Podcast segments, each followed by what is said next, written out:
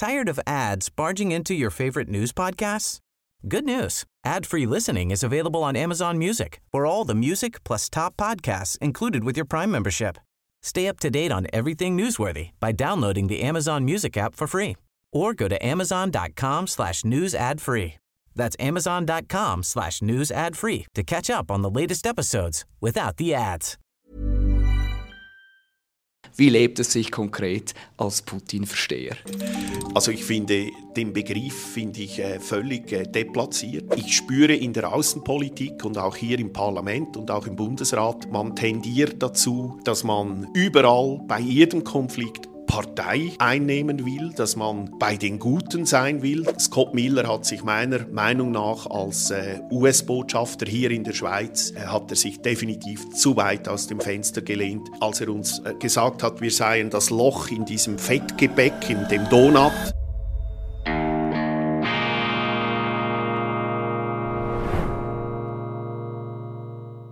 Grüezi miteinander. Ich begrüße Sie ganz herzlich zu einer weiteren Ausgabe von Weltwoche Daily Spezial zum Jahresende. Mein Name ist Roman Zeller und neben mir sitzt eine interessante Persönlichkeit dieses Jahres, aber auch weitergesponnen in den letzten ja, klar, Jahr, Jahre auch, wenn nicht schon Jahrzehnte, aber letzten zwei Jahre Außenpolitik. Das ist dies Franz Grütter und zwar sind Sie, waren Sie der Präsident der letzten zwei Jahre der Außenpolitischen Kommission des Nationalrates. Sie sind Nationalrat ähm, aus dem Kanton Luzern, Unternehmer. Mich interessiert, wie blicken Sie jetzt auf diese letzten zwei turbulenten Jahre, Kriegsjahre zurück? Wie würden Sie jetzt, erste Frage, was haben Sie in diesen letzten zwei Jahren als Präsident der Außenpolitischen Kommission über die Außenpolitik gelernt? Ja, es waren zwei sehr emotionale, bewegte Jahre. Ich habe ja das Amt Anfang äh, 22 angetreten. Das war mehr oder weniger die Zeit, als Corona gerade vorbei war. Und wer hätte gedacht, dass plötzlich wieder Krieg ist in Europa? Also ich bin quasi sechs Wochen nach Amtsantritt als Präsident der Außenpolitischen Kommission hatten wir am 22. Februar äh, 22 einen Kriegsausbruch. Die Menschen waren aufgewühlt, eine sehr emotionale Zeit. Und ich bin eigentlich in dieser Zeit quasi im Auge des Hurrikans ähm, mit, war mit dabei und habe erlebt eben, wie sich plötzlich über Nacht auch in der Politik vieles äh, verändert hat und wie man plötzlich Grundsätzliches, Bewährtes, das die Schweiz über Jahre, wenn nicht sogar fast Jahrhunderte stark gemacht hat, plötzlich hinterfragt hat. Also es war es waren äh, zwei bewegte Jahre mit zwei Kriegen, äh, mit vielem in der Politik, das plötzlich hinterfragt wurde. Was haben Sie konkret über die Schweizer Außenpolitik gelernt? Ja, ich erinnere mich zurück, äh, ich habe kurz vor Kriegsausbruch äh, wurde ich äh, angefragt, eine Stellung zu nehmen, wie ich die Lage beurteile. Ich habe damals das war zwei Tage vor Kriegsausbruch. Man hat natürlich gesehen, dass die Lage bereits angespannt war. In Weißrussland waren russische Panzer stationiert an der ukrainischen Grenze. Und man hat gespürt, da, ist, äh, da liegt etwas in der Luft, es ist Spannung hier, es könnte tatsächlich ein Krieg ausbrechen, aber man wusste es noch nicht genau. Und äh, ich habe äh, damals eine, ich wurde um eine Lageeinschätzung gebeten gebeten und ich habe damals gesagt, dass äh, ich die Situation als äh, sehr schwierig empfinde und dass es wahrscheinlich nötig sein wird, wenn man die Situation deeskalieren will, dass man über den Status der Ukraine sprechen muss. Soll die Ukraine neutral bleiben? Äh, ist es richtig, wenn die sich einem westlichen Bündnis anschließen wollen? Äh, der östlichste Teil der Ukraine ist 500 Kilometer von Moskau weg. Und Putin hat ja immer klar gemacht, er will nicht eine Atommacht quasi vor seiner Haustüre haben, genauso wie das die Amerikaner ja auch nicht wollten, damals bei der Kuba-Krise, als die Russen Atomwaffen installiert haben auf Kuba. Und allein diese sachliche, eigentlich aus meiner Sicht sachliche äh, Lagebeurteilung hat dann dazu geführt, das Interview wurde dann publiziert am Tag des Kriegsausbruchs. Ähm, und äh, es ist klar, ich meine, die Reaktionen waren dann oberextrem. Man wurde sofort in eine Schublade gesteckt. Äh, man war dann über Nacht ein sogenannter Putin-Versteher. Und äh, ich habe das also alles äh, hautnah miterlebt. Auch die Reaktionen darauf waren dann natürlich äh, sehr, sehr extrem das Persönliche, die, die Putin-Versteher und Russland-Freunde, diese Angriffe möchte ich nachher noch thematisieren. Jetzt zwei Jahre später, wenn Sie, damals mussten Sie eine Lagebeurteilung machen, Rolle der Schweiz in dieser Welt. Zwei Jahre später, mit all diesen äh, Erfahrungen, die Sie jetzt gemacht haben, mit all diesen, ja, es sind ja zwei Krisen, Ost auch noch. Was ist heute aus Ihrer Sicht die Rolle der Schweiz auf dieser Welt? Also ich glaube, wir haben verschiedene Erkenntnisse daraus. Das erste ist, man hat plötzlich gemerkt, dass man sich als Staat, als Land, äh, dass der Frieden, der ewige Frieden in Europa eben dass es den nicht gibt, wie viele immer gesagt haben, dass es plötzlich wieder einen Krieg gibt, dass es plötzlich, dass man in der Lage sein muss, sich als Land zu verteidigen, dass man eine Armee hat. Und das ist doch eine Erkenntnis, die äh, die heute eigentlich relativ breit wieder akzeptiert wird. Es hat ja auch dazu geführt, äh, die SP hat ja damals noch eine, eine Volksinitiative lanciert, dass wir keine Kampfjets äh, beschaffen dürfen. Sie haben dann die Initiative zurückgezogen und doch immerhin hat, man, hat das Parlament dann äh, entschieden, die, die, dass man die Armee wieder aufrüstet, dass man die Kampf Jets und auch die Fliegerabwehrsysteme. Das wurde dann äh, beschafft. Äh, das war eine Erkenntnis. Äh, es ist aber natürlich das Thema Neutralität ist plötzlich zum Thema geworden, weil ich spüre in der Außenpolitik und auch hier im Parlament und auch im Bundesrat, man tendiert dazu, dass man überall bei jedem Konflikt Partei einnehmen will, dass man bei den Guten sein will, dass man sich eben nicht mehr neutral verhalten will. Und das hat dann zu einer äh, Grundsatzdiskussion über die Bedeutung der Neutralität geführt. Diese Diskussion die ist noch nicht abgeschlossen. Ich bin froh, dass am Ende des Tages das Schweizer Volk das letzte Wort haben wird, weil ich bin überzeugt, dass die Neutralität, die Bedeutung für, für den Kleinstaat Schweiz, sehr, sehr äh, wichtig ist. Und von dort her gesehen äh, sind das schon zwei wesentliche Punkte, die äh, die Außenpolitik sehr stark äh, geprägt haben. Würden Sie jetzt als abtretender Präsident dieser Außenpolitischen Kommission des Nationalrates sagen, in Ihrer, in Ihrer Amtszeit hat die Schweiz die Neutralität aufgegeben auf dem ja, auf dem Scheiterhaufen quasi geopfert für die Werte, für die internationale Gemeinschaft, für den Westen oder sind wir immer noch ein neutrales Land? Also es ist sicher so, dass wir als Land, das ja traditionell immer die guten Dienste angeboten hat, das heißt, die Schweiz war immer ein Ort, wo Streitparteien sich treffen konnten, quasi auf neutralem Territorium. Man hatte eine Mittlerrolle, eine Vermittlerrolle. Wir haben ja auch viele Länder, bei denen wir äh, ein sogenanntes Schutzmachtmandat haben. Das ist ein äh, komplizierter Begriff, heißt eigentlich eine Art Briefträgerfunktion haben, zum Beispiel zwischen den USA und dem Iran, wo wir hier die Mittlerrolle übernehmen. Und diese, wir werden heute weniger angefragt für solche Mandate. In diesem Fall auch die Ukraine hat die Schweiz offiziell angefragt, ob wir nicht bereit wären, ein solches Mittlermandat, ein Schutzmachtmandat anzunehmen zwischen Russland und der Ukraine, die ja keine diplomatischen Beziehungen mehr pflegen. Und dort äh, wurden wir dann abgewiesen von den Russen, weil man gesagt hat, die Schweiz kann diese Rolle nicht mehr übernehmen, weil sie Partei ergriffen hat. Jetzt muss man wissen, wenn ein solcher Krieg ausbricht, neutral zu bleiben, ist natürlich viel schwieriger als Partei zu ergreifen. Es ist viel bequemer, wenn Sie nicht neutral sind und wenn Sie sagen, ja, also wir sind jetzt auf der Seite der Guten und das sind die Bösen und wir, äh, wir äh, möchten uns hier nicht mehr zurückhalten. Ich muss aber einfach sagen, ich habe in diesen zwei Jahren viele Gespräche geführt, zum Beispiel auch mit dem IKRK, damals noch mit Peter Maurer, dem IKRK-Präsidenten.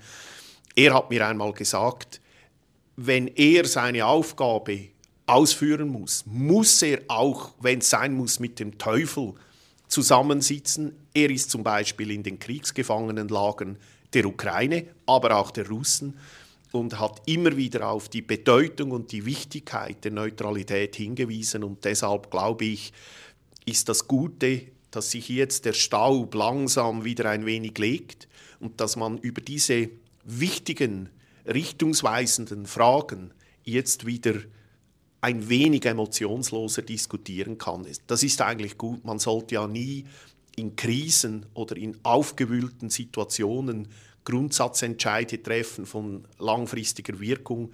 Das sollte man eigentlich tun, wenn die Krise vorbei ist. Und ich glaube, langsam kommen wir schon wieder an einen Punkt, wo man ruhiger und sachlicher äh, argumentieren kann über diese Vor- und Nachteile. Sie sprechen es an, es war eine wahnsinnig stromgeladene Zeit die letzten zwei Jahre. Wie würden Sie die Leistung oder das Krisenmanagement des Bundesrates generell beurteilen?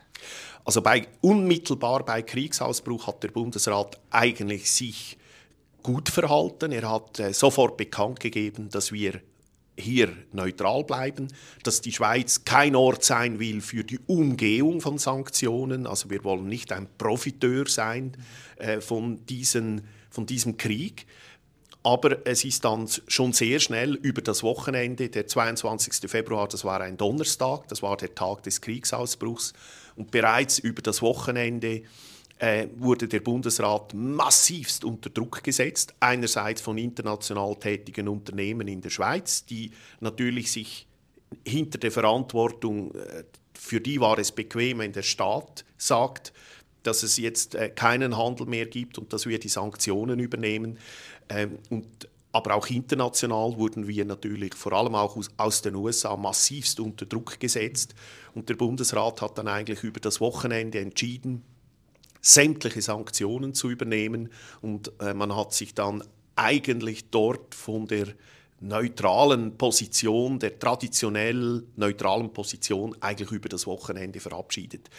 Äh, ja, der Bundesrat äh, hat sich hier aus meiner Sicht relativ schwach verhalten, ähm, hat dann aber später doch, wenn, als es dann um das Thema Waffenexporte ging, hat er sich dann doch eigentlich auch wieder so verhalten, wie ich das erwartet habe und auch äh, korrekt verhalten. Also von dort her gesehen äh, war der Druck auf die Schweiz war natürlich groß und er ist auch weiterhin groß.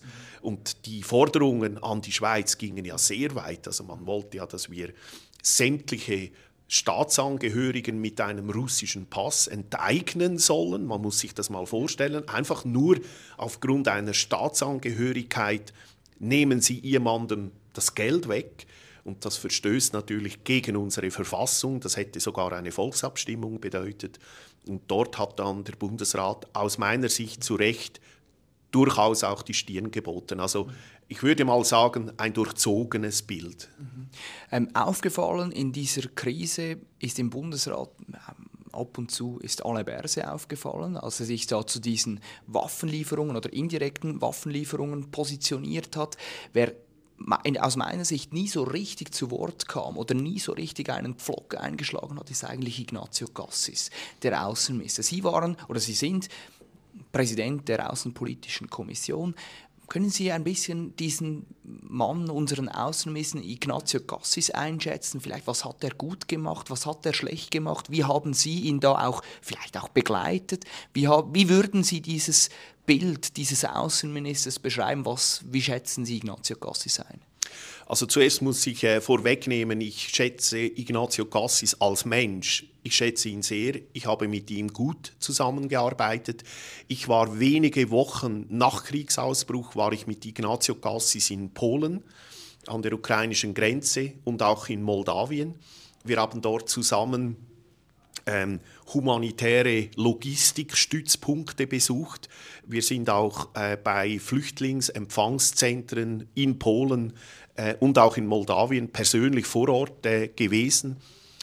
Äh, Ignazio Gassis ist äh, jemand, der ist, er ist sehr menschlich, äh, emotional und äh, ist ja von seiner Historie her äh, ist er Arzt, hat sehr viel Einfühlungsvermögen. Äh, das ist seine Stärke. Aber ich habe dann auch äh, später gesagt, seine Stärke ist in solchen Krisen vielleicht auch seine Schwäche, weil als Außenminister und, und generell in der Außenpolitik, Außenpolitik, Henry Kissinger hat mal gesagt, Außenpolitik ist Interessenspolitik. Das heißt, sie müssen die Interessen eines Landes nach außen vertreten. Und das heißt natürlich auch, dass sie eine Position vertreten müssen und die, äh, wenn es hart wird, auch äh, weiterziehen müssen. Und deshalb glaube ich, äh, ist das wahrscheinlich ein Punkt, wo er nicht seine Stärke hat. Und ich habe ja dann äh, mal in einem Interview empfohlen, vielleicht äh, wäre seine Stärke besser im Innendepartement als Arzt, wo die, das ganze Gesundheitswesen, das ja auch dringend saniert werden muss. Also Ignazio Gassis, äh, seine, die Zusammenarbeit war gut, aber er ist sicher nicht derjenige, der mit klarer, starkem Rückgrat auch die Positionen der Schweiz im Ausland vertreten kann. Es, war sogar, es kam sogar so weit, dass eine Kriegspartei, dass Volodymyr Zelensky eine Rede hielt via Livestream im Bundeshaus. Wurde, ein, wurde dann mächtig aufgeblasen. Jetzt sehen wir so langsam aber sicher, ähm, dämmert es im Westen. Viele wenden sich ab, auch Berater, die USA. Da ist so ein bisschen ein kritisches Bild wird da gezeichnet von diesem ukrainischen Präsidenten. Muss man jetzt rückblickend sagen, aus Schweizer Perspektive diese Kritik an diesem Auftritt wurde überschätzt, zu Unrecht quasi so aufgeblasen und zu Unrecht hart kritisiert oder hat das tatsächlich eigentlich der Schweiz gar nicht so richtig geschadet? Ich weiß nicht, ob äh, Ignazio Cassis, er war ja dann Bundespräsident und wenn ein Bundespräsident natürlich so etwas macht, hat es eben hat es eine Wirkung, ob man will oder nicht. Es war ja nicht ein privates Gespräch zwischen ihm und äh, Herr Zelensky, er es war ja hier auf dem Bundesplatz öffentlich. Und ich weiß nicht, ob er es so nochmal machen würde. Ich kann es nicht sagen. Ähm, ich würde es trotzdem aber auch nicht äh, überschätzen. Oder? Es hatte kurzfristig eine gewisse Wirkung, aber ich glaube, nachhaltig hat es das äh, nicht unbedingt äh, jetzt einen großen Einfluss gehabt. Man muss einfach sehen, es war zu diesem Zeitpunkt eine unglaublich aufgewühlte Stimmung und man konnte kaum sachlich über etwas sprechen. Man sagt ja bei einem Krieg, das Erste, das verloren geht, ist die Wahrheit. Und das hat man natürlich auch gemerkt, das hat man auch in den Medien gemerkt, die Medienberichterstattung. Es gab quasi keinen Platz für, für Andersdenkende oder wenn man irgend, nur schon eine sachliche Analyse machen wollte. Das äh, war eigentlich faktisch kaum möglich. Und wenn, wurde man dann sofort äh, extrem hart angegriffen. Und, äh, und das ist eigentlich etwas, das ich bis heute sehr bedauere, mhm. dass das nicht möglich ist, sich in solchen Momenten auch mit einem Thema Pro und Contra sachlich auseinanderzusetzen, weil das ist aus meiner Sicht extrem wichtig, auch in der Außenpolitik. Mhm. Was auch noch äh, was ich interessant finde, wir haben ja diesen zweiten Krieg, Nahostkonflikt, Nahostkrieg im Gaza. Am 7. Oktober kam es da zu diesem Überfall auf Israel, zu diesem Angriff. Fürchterlich viele Tote, kam dann der Gegenangriff. Was allerdings das Außendepartement bzw. der Bund sofort gemacht hat, war die Hamas als Terrororganisation zu bezeichnen, zu schubladisieren. War das ein guter Entscheid? Wer steht dahinter? Was wissen Sie jetzt als Präsident von der Außenpolitischen Kommission über diesen Entscheid? Er ist sehr schnell gefallen. Man muss sehen, dass die Hamas, äh, ich glaube, das muss man festhalten, die Hamas ist nicht ein Staat. Die Hamas ist eine Organisation. Sie übernimmt zwar im Gazastreifen gewisse staatliche Funktionen, weil der Staat oder die, es funktioniert ja nicht. Ich meine, de, de, der Gazastreifen ist eigentlich, äh, hat, hat, die haben Aufgaben, die normalerweise ein Staat wahrnimmt, von Gesundheitsversorgung über Bildung bis weiß ich nicht was, äh, hat natürlich die Hamas Funktionen übernommen. Trotzdem, es ist kein Staat. Äh, viele Länder haben deshalb, auch hier in Westeuropa, haben die Hamas schon lange verboten. Hier in der Schweiz hat immer die Meinung vorgeherrscht, man müsste eine Türe offen lassen und man könnte dann irgendwie auch wieder vermitteln. Aber das hat sich natürlich nach diesem furchtbaren Blutbad, nach diesen fürchterlichen terroristischen, es sind terroristische Angriffe, und äh, ich habe, äh, also ich musste abschalten, oder ich habe einen Teil dieser Aufnahmen gesehen, was dort für ein Massaker angerichtet wurde.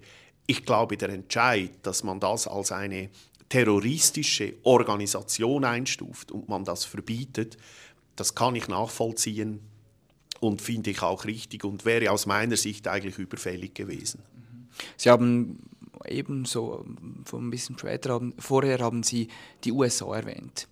Gab ein, der Druck von außen, haben Sie richtig ähm, bemerkt, dass der, der, immer größer wird, immer wächst, kam dieser Auftritt vom US-Botschafter in Bern, Washingtons Gesandter hat gesagt, Scott Miller hat gesagt, die Schweiz sei eigentlich nur noch das Loch im Donut im Kalten Krieg. Sie haben darauf den, Aus, äh, den Botschafter von, von Joe Biden ähm, getroffen, glaube ich, zum Mittagessen war das. Was können Sie über dieses Verhältnis Schweiz-USA sagen? Wie schlimm ist es wirklich? Wie groß ist der Druck vielleicht wirklich? Wie ist es wirklich?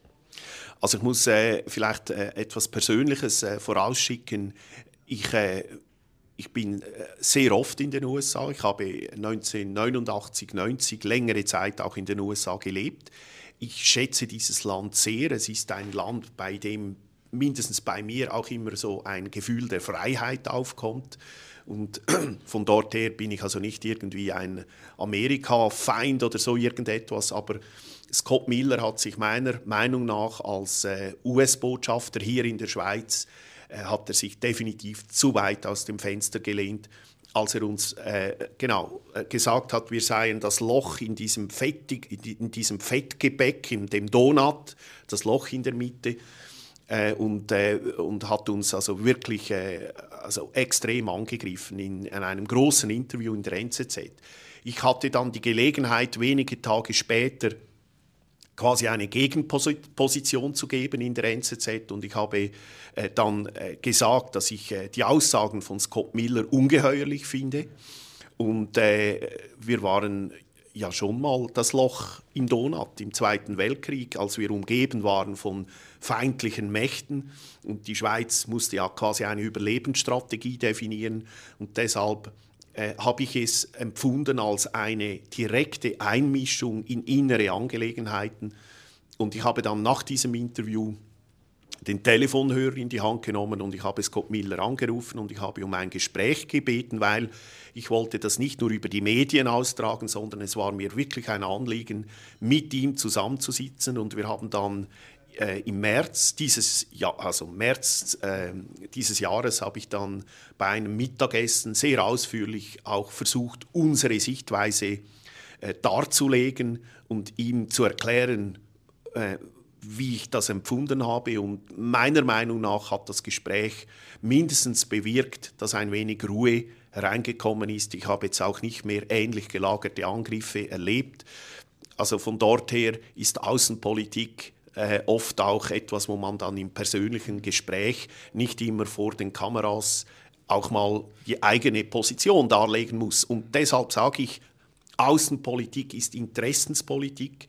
Es ist die Aufgabe der Außenpolitik, die eigenen Positionen darzulegen. Und das äh, müssen wir in der Schweiz vielleicht wieder mehr tun, als wir das in der Vergangenheit gemacht haben. Können Sie vielleicht trotzdem vor Kamera noch sagen, ist man wieder on good terms, in einem guten Verhältnis, auf einer gewissen Entspannungspolitik mit den USA oder ist da noch immer, knorzt da noch immer?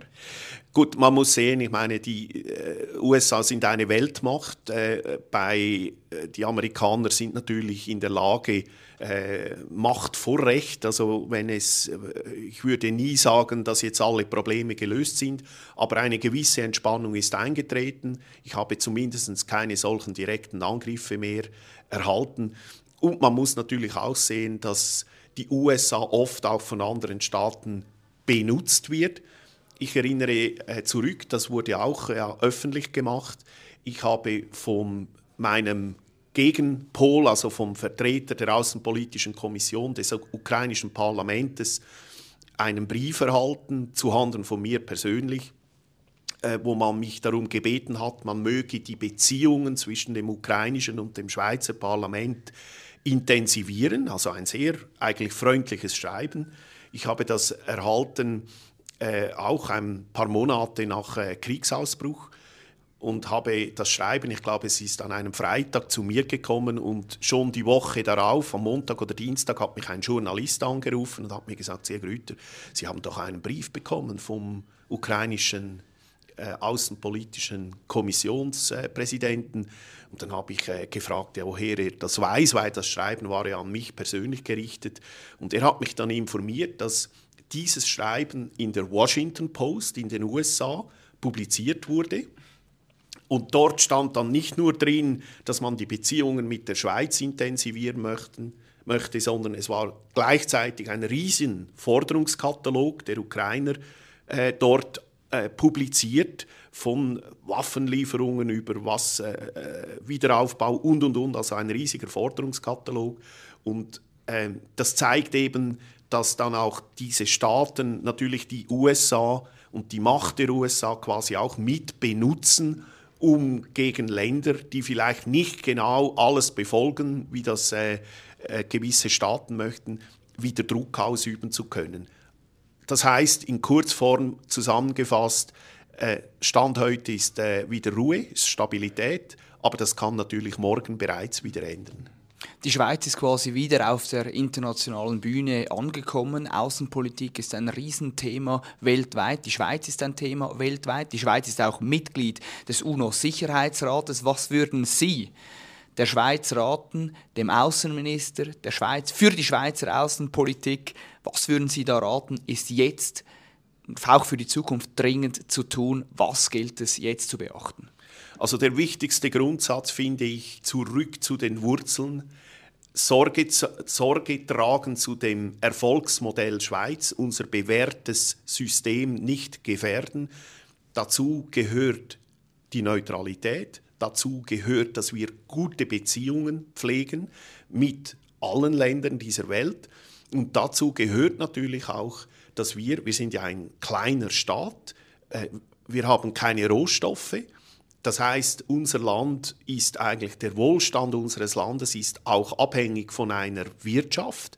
Äh, der internationale Handel muss funktionieren, also muss auch der Freihandel muss wieder möglich sein, dass wir äh, äh, mit allen Ländern auch Handel betreiben können und damit auch den wirtschaftlichen Erfolg weiter gewährleisten können. Und von dort her gesehen, glaube ich, ist es wichtig, dass wir wieder zurückkehren zu, unseren, zu unserem Modell, das die Schweiz eigentlich zum Erfolgsmodell gemacht hat. Sie betonen es jetzt und eigentlich regt sich da nichts. Es würde sich wahrscheinlich auch draußen nichts regen, wenn Sie es, wie Sie es vor zwei Jahren gemacht haben, direkt bei Kriegsausbruch in der Ukraine. Sie haben es angesprochen eingangs des Interviews. Da war ein Riesentheater, wurde da losgetreten, auch um Ihre Person. Sie galten instantly von, Tag, von einem Tag auf den nächsten als Freund Russlands, als Putin-Versteher, war also noch eine gesteigerte Form des Verschwörungstheoretikers und des Aluhutes, wie wir sie in Corona miterlebt haben. Wie haben Sie diese Zeit erlebt, von diesen Emotionen geprägt? Putin-Freund, Russland-Versteher. Wie haben Sie diese Zeit wahrgenommen? Wie hat sich Ihr Leben auch vielleicht verändert? Äh, also es war sicher in meiner bisherigen politischen Karriere die wahrscheinlich extremste äh, Situation. Sie müssen sich vorstellen, ich war am 24. Februar, am Tag des Kriegsausbruchs, auf der Frontseite des Blicks mit dem Titel Der größte Freund von Wladimir Putin in der Schweiz. Und hier muss ich sagen, äh, das war natürlich einfach, ich war noch nie in Russland, ich habe auch keine Beziehungen zu Russland, nicht, also es hat nichts äh, mit diesem Krieg zu tun. Und das Ganze wurde dann noch weiter extrapoliert, also schon einen Tag später hat ein Journalist äh, Christoph Blocher gefragt, äh, wie er sich dazu stelle, äh, dass, äh, dass ich sogar per Du sei mit Wladimir Putin. Also das wurde dann noch also es wurde dann noch äh, übertrieben. Und äh, die, die Reaktion war natürlich extrem. Oder? Also ich habe, glaube ich, in zwei Wochen irgendwie 2000, über 2000 Zuschriften erhalten und auch viele Drohungen. Und äh, also war ziemlich extrem. Cool fact a crocodile can't stick out its tongue. Also, you can get health insurance for a month or just under a year in some states. United Healthcare short term insurance plans, underwritten by Golden Rule Insurance Company, offer flexible, budget friendly coverage for you. Learn more at uh1.com. Millions of people have lost weight with personalized plans from Noom, like Evan, who can't stand salads and still lost 50 pounds. Salads, generally, for most people, are the easy button, right? For me, that wasn't an option. I never really was a salad guy. That's just not who I am. But Noom worked for me. Get your personalized plan today at Noom.com. Real Noom user compensated to provide their story. In four weeks, the typical Noom user can expect to lose one to two pounds per week. Individual results may vary.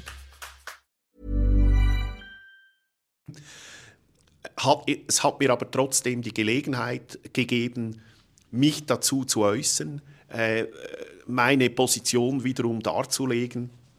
Und äh, eigentlich heute, jetzt äh, quasi eineinhalb Jahre später, kommen doch viele Leute und sagen, eigentlich war es korrekt, es war einfach in dieser hochemotionalen äh, Situation, war es schwierig, überhaupt eine nüchterne, sachliche Analyse äh, zu machen. Und, äh, aber es hat sich wieder gelegt. Also von dort her habe ich, äh, hab, ich hab das gut überstanden. Aber es, sind, es war ein schwieriger Moment. Wie lebt es sich, ein bisschen plump gefragt, als Putin-Versteher, als Russland-Versteher. Nur weil ein paar Medienschaffende, ein paar Journalisten in einer Redaktionsstube jetzt befinden, sie seien da mit dem Bösen in Kontakt. Wie lebt es sich? Wie wirkt sich das auf das Leben aus? Auch, auch in ihrem Umfeld. Musste sie jemand vielleicht sogar bremsen aus dem Umfeld? Wer hat sie gebremst? Kam da jemand und sagte, du Franz, jetzt musst du unbedingt. Es geht so nicht weiter, das ist viel zu viel. Wie lebt es sich konkret als Putin-Versteher? Also ich finde den Begriff finde ich äh, völlig äh, deplatziert. Ich glaube, äh, in der Außenpolitik ist es sogar wichtig, dass man versucht, wenn ein Konflikt entsteht, dass man versucht zu ergründen, woran liegt das, was sind die Motive, wie ist es dazu gekommen, auch wenn sie später vielleicht in eine Deeskalationsphase reinkommen könnten, wir sind leider immer noch nicht dort, müssen sie ja verstehen, was die beiden Parteien eigentlich für Motive haben, was hat sie dazu bewegt, was braucht es, wenn man diesen Konflikt möglicherweise sogar lösen will. Und äh, von dort her gesehen ist es aus meiner Sicht das Wort jemanden zu verstehen, heißt ja nicht, dass ich alles akzeptiere.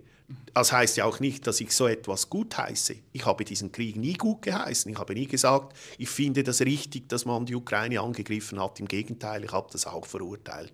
Aber jemanden zu verstehen, finde ich sogar, ich würde es sogar schlecht finden, wenn ich nicht verstehen will, was dazu geführt hat. Also eigentlich war es sogar meine Pflicht als Präsident einer außenpolitischen Kommission, diesen Konflikt genau zu verstehen, was dazu geführt hat.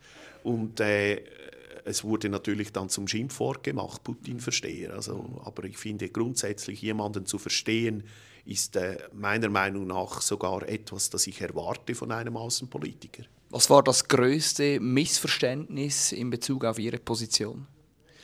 Ich glaube, wenn Sie gesagt haben, dass es Großmächte gibt, die ihre, die quasi Bufferstaaten wollen, umgeben sein wollen von Ländern, wo nicht eine andere Atommacht vor der Haustüre steht, das war zu diesem Zeitpunkt äh, nicht verständlich. Also viele Leute haben gesagt, es ist das Recht eines solchen Staates, dass sie eben auch einer Atommacht Platz geben, dass sie sich einem Bündnis anschließen wollen.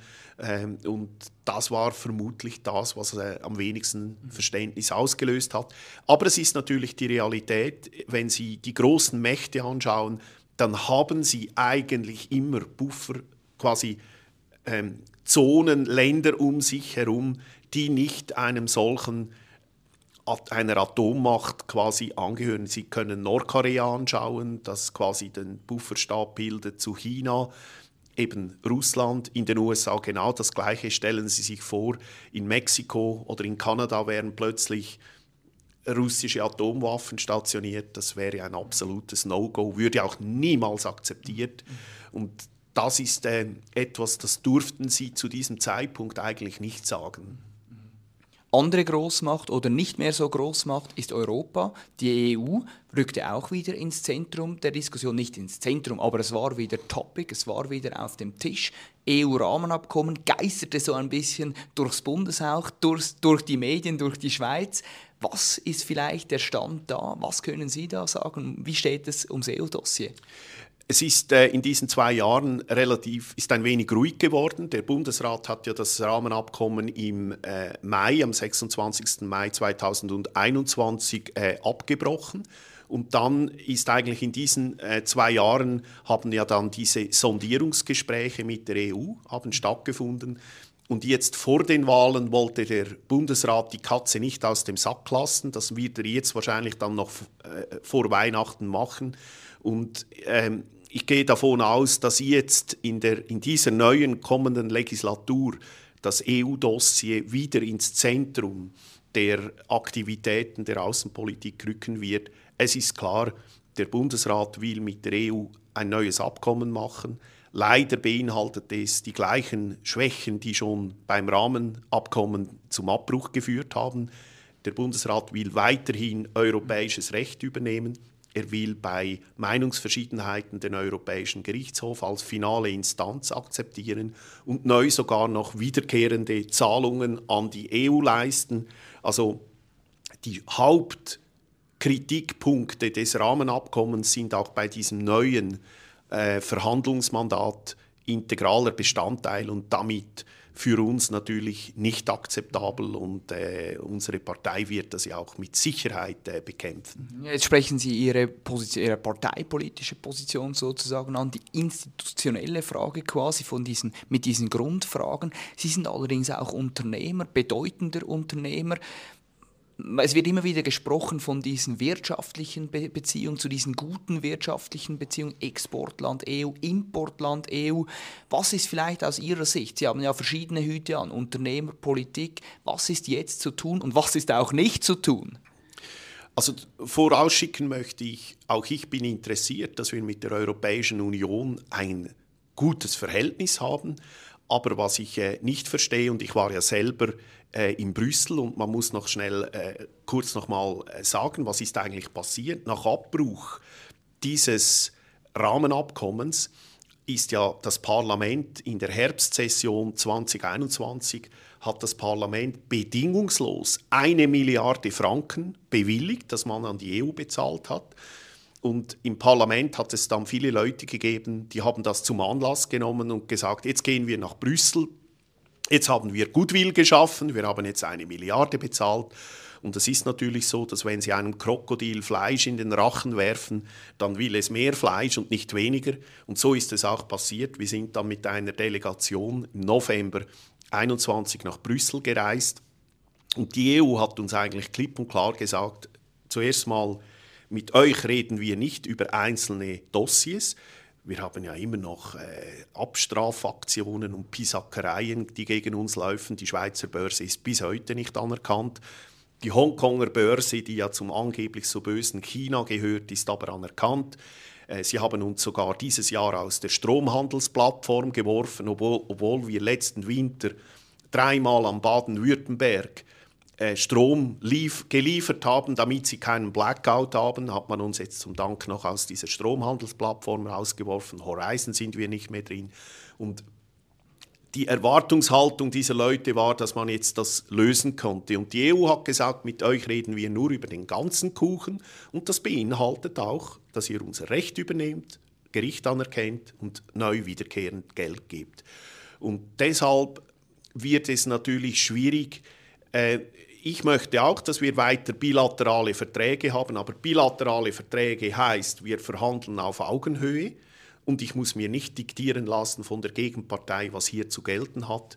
Und deshalb äh, überrascht es mich auch nicht, dass die Gewerkschaften nach wie vor sehr stark gegen diesen Vertrag sind, weil sie ganz genau wissen, der Arbeitnehmerschutz wird nachher weg sein Und als Unternehmer gesprochen, ähm, glaube ich, kann die Schweiz, äh, ich meine, wir verkaufen ja Produkte, die international konkurrenzfähig sein müssen und wenn sie das tun, dann heißt das ja nicht, dass sie zwingend eine Mitgliedschaft haben müssen in der EU oder dass sie plötzlich ihre Gesetze übernehmen müssen. Also ich glaube, das lässt sich schon lösen. Sie sagen, Sie sagen eigentlich klar, Sie wären auch interessiert an Verhandlungen auf Augenhöhe mit Fokus auf Wirtschaft. Ist das überhaupt realistisch aus Ihrer, Ihrer Perspektive?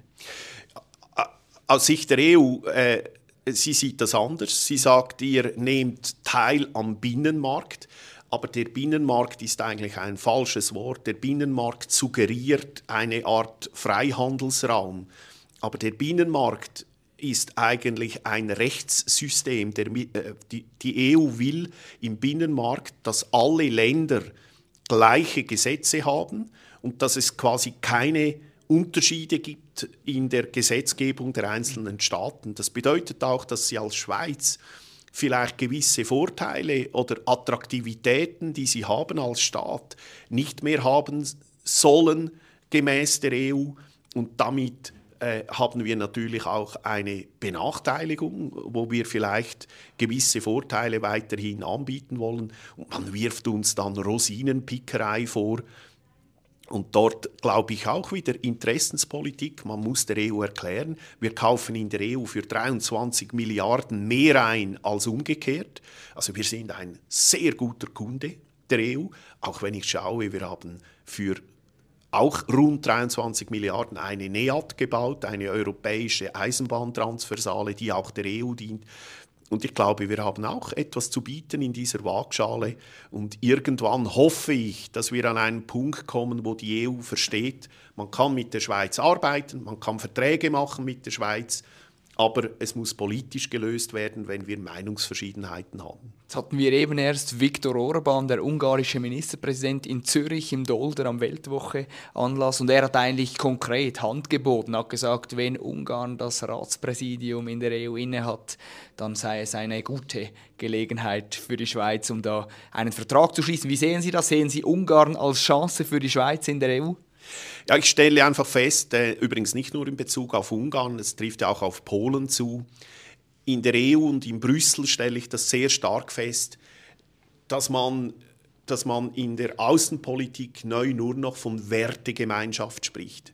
Das heißt also, wenn jemand, wenn ein Land nicht genau die Werte teilt, wie man das in Brüssel sieht, dann äh, sind sie nicht Teil dieser Wertegemeinschaft, oder man könnte sagen, sie werden wertlos und damit äh, und sie werden dann auch abgestraft. Also Polen wie auch Ungarn bekommen Milliardenbeträge, werden zurückbehalten, die von, bekommen von der EU kein Geld mehr. Jetzt im, in dieser Aussage von äh, Viktor Orban ähm, äh, weiß ich nicht, ob er genügend informiert war, dass es nicht unser Ziel ist, diesen Vertrag zu unterzeichnen. Er hat wahrscheinlich gedacht, er mache uns eine Freude wenn er sich dafür einsetzt, dass es zum Abschluss kommt. Äh, aber ich glaube, es haben dann im Nachgang noch Leute mit ihm äh, unter vier Augen gesprochen und äh, mittlerweile versteht er wahrscheinlich besser, was genau unsere Absicht ist. Eine große Freude haben offenbar Sie den anderen Kolleginnen und Kollegen der Außenpolitischen Kommission gemacht, als Sie sie nach Asien führten. Japan war das Ziel dieser Reise der Außenpolitischen Kommission. Frage, warum? Warum Japan? Warum Asien? Was fasziniert Sie an diesem Kontinent, der uns ja eigentlich kulturell und auch, geografisch so total fern ist? Also zuerst mal, Japan läuft ein wenig unter dem Radar. Japan ist aber für die Schweiz, je nach, Sicht, nach Sichtweise, wie man Großbritannien rechnet, das ist etwa der vierte bzw. fünftgrößte Handelspartner der Schweiz. Wir pflegen exzellente Beziehungen zu diesem Land. Wir haben sehr viele gemeinsame Studien, Forschungsprogramme. Und äh, Asien generell äh, fasziniert mich. Ich habe längere Zeit auch in äh, China gearbeitet und in, jetzt aber im speziellen Fall, was Japan angeht, ist Japan natürlich ein interessantes Land Sie haben ähnliche Sorgen, wenn es um die Demografie geht, also eine überalterte Gesellschaft. Sie müssen die ganzen Probleme lösen, auch mit, äh, mit Renten und so weiter, Gesundheitsthematik. Äh, äh, die ganze Energieversorgung hat mich interessiert. Japan setzt selbst nach Fukushima wieder auf die Nukleartechnologie, weil sie einfach merken, dass es eine saubere Technologie ist und sie sind da aus meiner Sicht weniger ideologisch unterwegs. Und mich beeindruckt natürlich an Japan immer auch die, äh, ja, die Arbeitsamkeit, die Disziplin, äh, die diese Leute haben und, und auch letztlich auch Produkte, internationale Produkte auf den Markt bringen, die hohe, hohe Qualität und Präzision haben. Also für mich ein sehr beeindruckendes Land und wichtig für die Schweiz. Sie haben es gesagt, Sie haben in China ge gelebt, gearbeitet, ähm, haben das Land näher kennengelernt, nicht gelebt, das muss ich sagen. Genau. Sie haben aber da gearbeitet, das Land näher kennengelernt. Was ist das größte Missverständnis, das wir im Westen, vielleicht sogar auch in der Schweiz haben, gegenüber diesem Reich der Mitte und diesem ja, auch ein bisschen verteufelten Staat in Asien? Also ich war, äh, ich habe nie äh, dort gelebt, aber sehr, äh, also während rund zwei Jahren war ich also mindestens jeden Monat einmal vor Ort und habe äh, Schweizer Unternehmen geholfen, dort ihre Produkte zu verkaufen, Vertretungen aufzubauen. Das war aber ist jetzt 20 Jahre her, 2003, 2004. Es war eine andere Zeit. China war, dort war äh, bis heute eigentlich ist eine riesige Aufbruchsstimmung.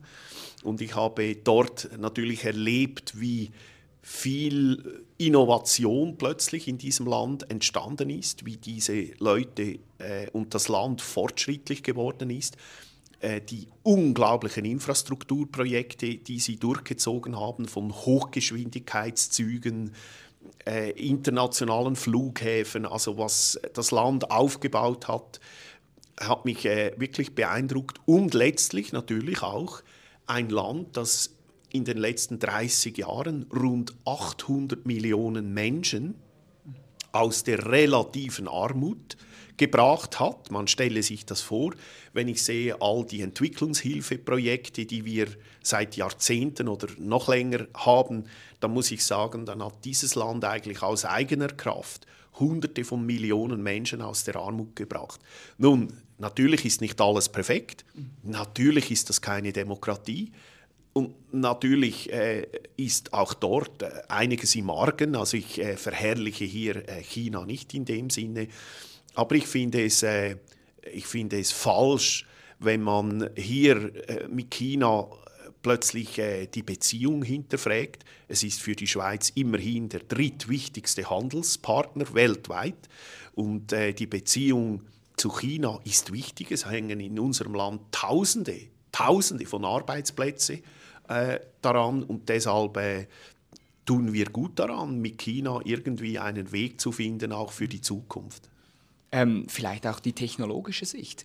Sie geben sich da beeindruckt von dieser Aufbruchstimmung, von diesem Fortschrittsdrang in China. Sie sind selber IT-Unternehmer, geschäften da mit den ganz Großen dieser Welt, habe ich mir sagen lassen. Google, Amazon seien da, seien sie quasi auf Du und Du.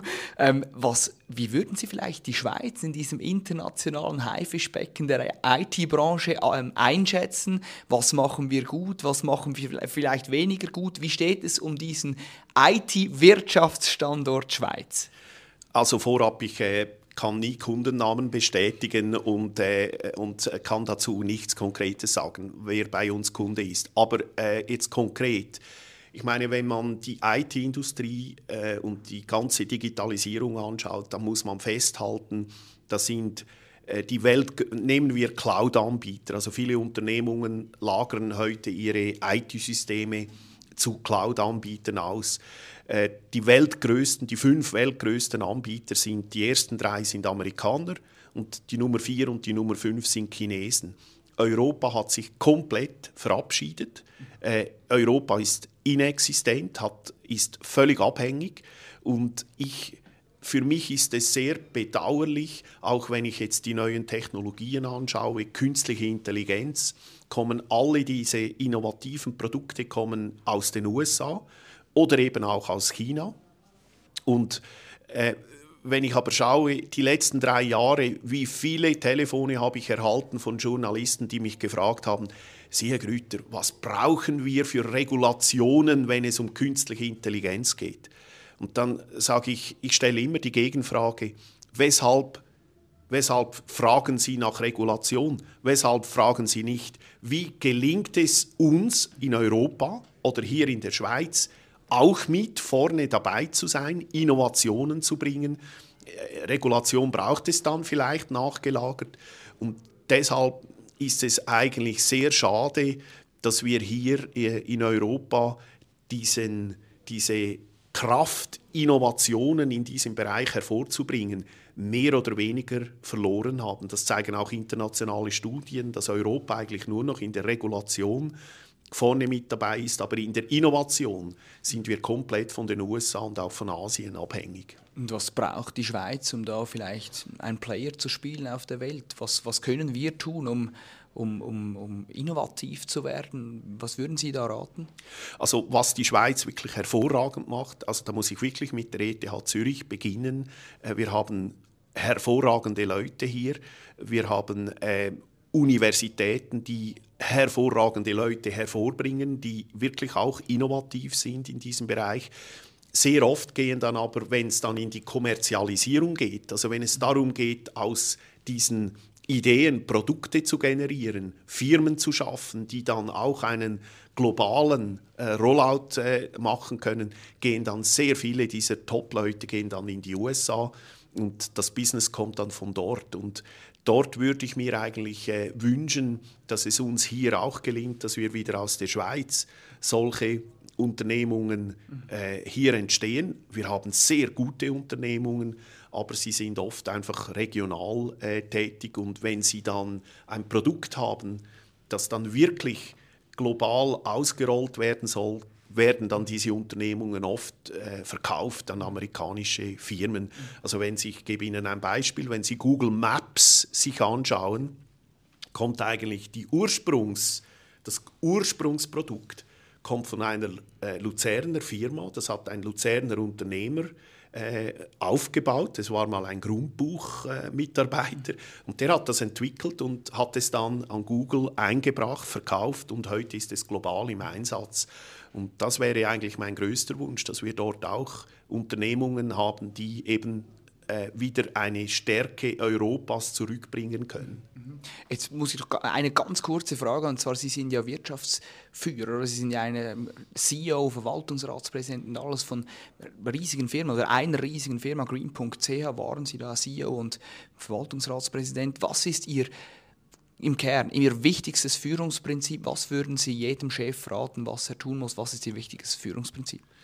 Gut, ich, äh, ich war natürlich, habe Glück gehabt, ich war in der richtigen Zeit im, im richtigen Markt drin. Äh, ich glaube, zuerst mal, man muss sicher immer eine Nase haben, ein Gespür haben, wo die Innovation, wo es hingeht, technologisch äh, und dann versuchen, die eigenen Stärken auszuspielen. In meinem konkreten Fall ist es so, dass ich relativ früh, glaube ich, erkannt habe, dass für die Beherbergung von Daten Stabilität, Sicherheit ein wichtiger Faktor ist. Also die Kunden wollen, dass ihre IT-Systeme, ihre Daten an einem Ort, in einem Land gespeichert werden, wo stabile Verhältnisse sind, in jeder Beziehung, politisch, auch von der Infrastruktur her, Stromversorgung, Glasfaseranbindung, und dass man das dann zu einem Geschäftsmodell entwickelt und dann damit auch eben eine Nachfrage befriedigen kann. Und das ist ja das Wichtigste, wenn Sie eine Unternehmung haben. Sie müssen ein Produkt haben, äh, Sie müssen damit Geld verdienen können und dann brauchen Sie die richtigen Leute äh, um sich herum. Äh, also ja, äh, People, Product, Profit, also die richtigen Leute, die richtigen Produkte und dann damit auch nützt nicht, wenn Sie die, die beste Idee haben, und, aber am Schluss verdienen Sie kein Geld damit, dann haben Sie keine Überlebenschance. Und, und, und ich glaube, das äh, braucht es. Und dann Beharrlichkeit. Also Sie haben natürlich, wenn Sie etwas Neues aufbauen, wie wir das oder wie ich das äh, damals äh, gemacht habe, haben Sie dann äh, natürlich viele Leute, die Ihnen sagen, weshalb das nicht geht. Und das Risiko ist sehr groß. Und also ich hatte viele schlaflose Nächte damals, als ich äh, äh, mitgeholfen habe, beispielsweise solche Rechenzentren aufzubauen. Das war nicht immer einfach. Es geht gegen Weihnachten zu. Das Jahr nähert sich dem Ende. Sie sind Christ, gläubiger Katholik, habe ich mir sagen lassen. Sie sind seien sogar einmal mit ihrem Bruder in den Vatikan geradelt. Vielleicht, also vielleicht ganz generell gefragt, was bedeutet Ihnen Weihnachten? Also vielleicht zuerst noch, ich äh, stamme aus Ruswil, das ist im Kanton Luzern eigentlich der Ort, wo die katholisch-konservative Bewegung entstanden ist, die heutige Mitte. Äh, die wurde im Rössli im äh, November 1840 quasi gegründet. Und das äh, ist natürlich eine sehr, ähm, ja, ein sehr katholisches Umfeld. Ich stamme aus einer Familie mit sechs Kindern, ich war der Älteste. Und mein Bruder hat äh, meinem Vater relativ früh gesagt, er wolle Theologie äh, studieren. Hat er dann auch gemacht und abgeschlossen. Äh, aber ich habe dann andere Wege gemacht. Aber tatsächlich, ich, äh, ja, ich wollte mal in die Schweizer Garde und bin dann äh, mit 22 mit meinem Bruder mit dem Velo, wir hatten kein Geld, bin ich äh, nach Rom äh, gefahren und äh, dort äh, hat man mich dann im Vatikan, man hat mir dann den ganzen Vatikan gezeigt und dann am Abend noch äh, Wein aufgetischt äh, vom Weingut des Papstes, von Castel Gandolfo.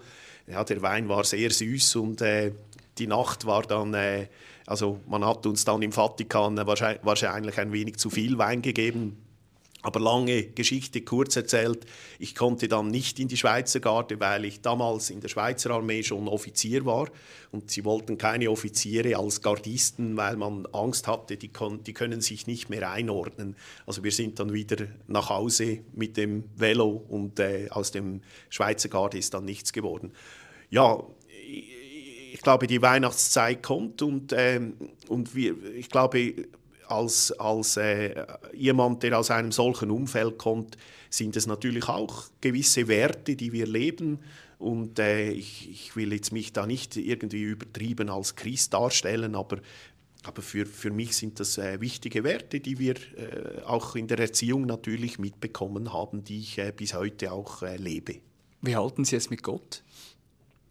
Also ich, ich würde mich jetzt nicht irgendwie als äh, irgendwie speziell Gläubige äh, bezeichnen, aber ich äh, glaube schon, dass es eine, eine höhere Macht gibt äh, und äh, ja, also, aber also nicht, äh, das bin jetzt eher nicht irgendwie übertrieben in dem, in dem Sinne, oder? Und was ist der Sinn des Lebens, Herr Grütter?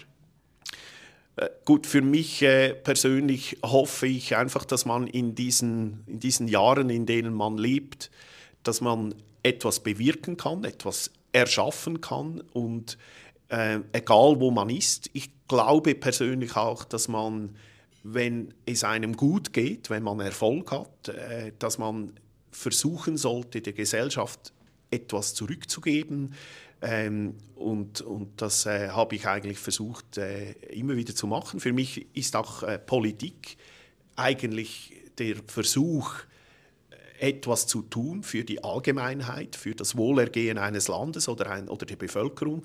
Natürlich geprägt von Überzeugungen, die nicht jeder teilt, aber das ist letztlich auch etwas, das ich äh, versuche, äh, hier mit meiner Arbeit und meiner Zeit, die ich investiere, mit einzubringen das größte Geschenk, Ihr größter Wunsch für Weihnachten? Also wenn ich sehe, was jetzt die letzten zwei Jahre passiert ist, äh, ist es wirklich eigentlich mehr Frieden, mehr Frieden auf dieser Welt und äh, die Hoffnung auch, dass die Schweiz hier wieder eine aktivere Rolle spielen kann bei beim Zusammenbringen von Streitparteien. Ich weiß, das ist ein frommer Wunsch und ich weiß, es ist schwierig, aber äh, das ist eigentlich schon der größte Wunsch, den ich auf Weihnachten habe. Vielen herzlichen Dank, Herr Grütter. Bei Ihnen bedanken wir uns für Ihre Aufmerksamkeit. Folgen Sie uns auf allen Kanälen, Instagram, TikTok, auf unseren Webseiten weltwoche.de und weltwoche.ch. Laden Sie unsere Apps herunter und dann schalten Sie wieder ein, wenn es wieder heißt Weltwoche Daily Spezial. Vielen herzlichen Dank.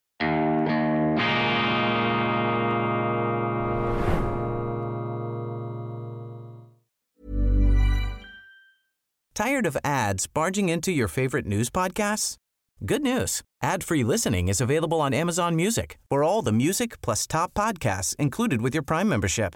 Stay up to date on everything newsworthy by downloading the Amazon Music app for free or go to amazon.com slash news ad free. That's amazon.com slash news ad free to catch up on the latest episodes without the ads.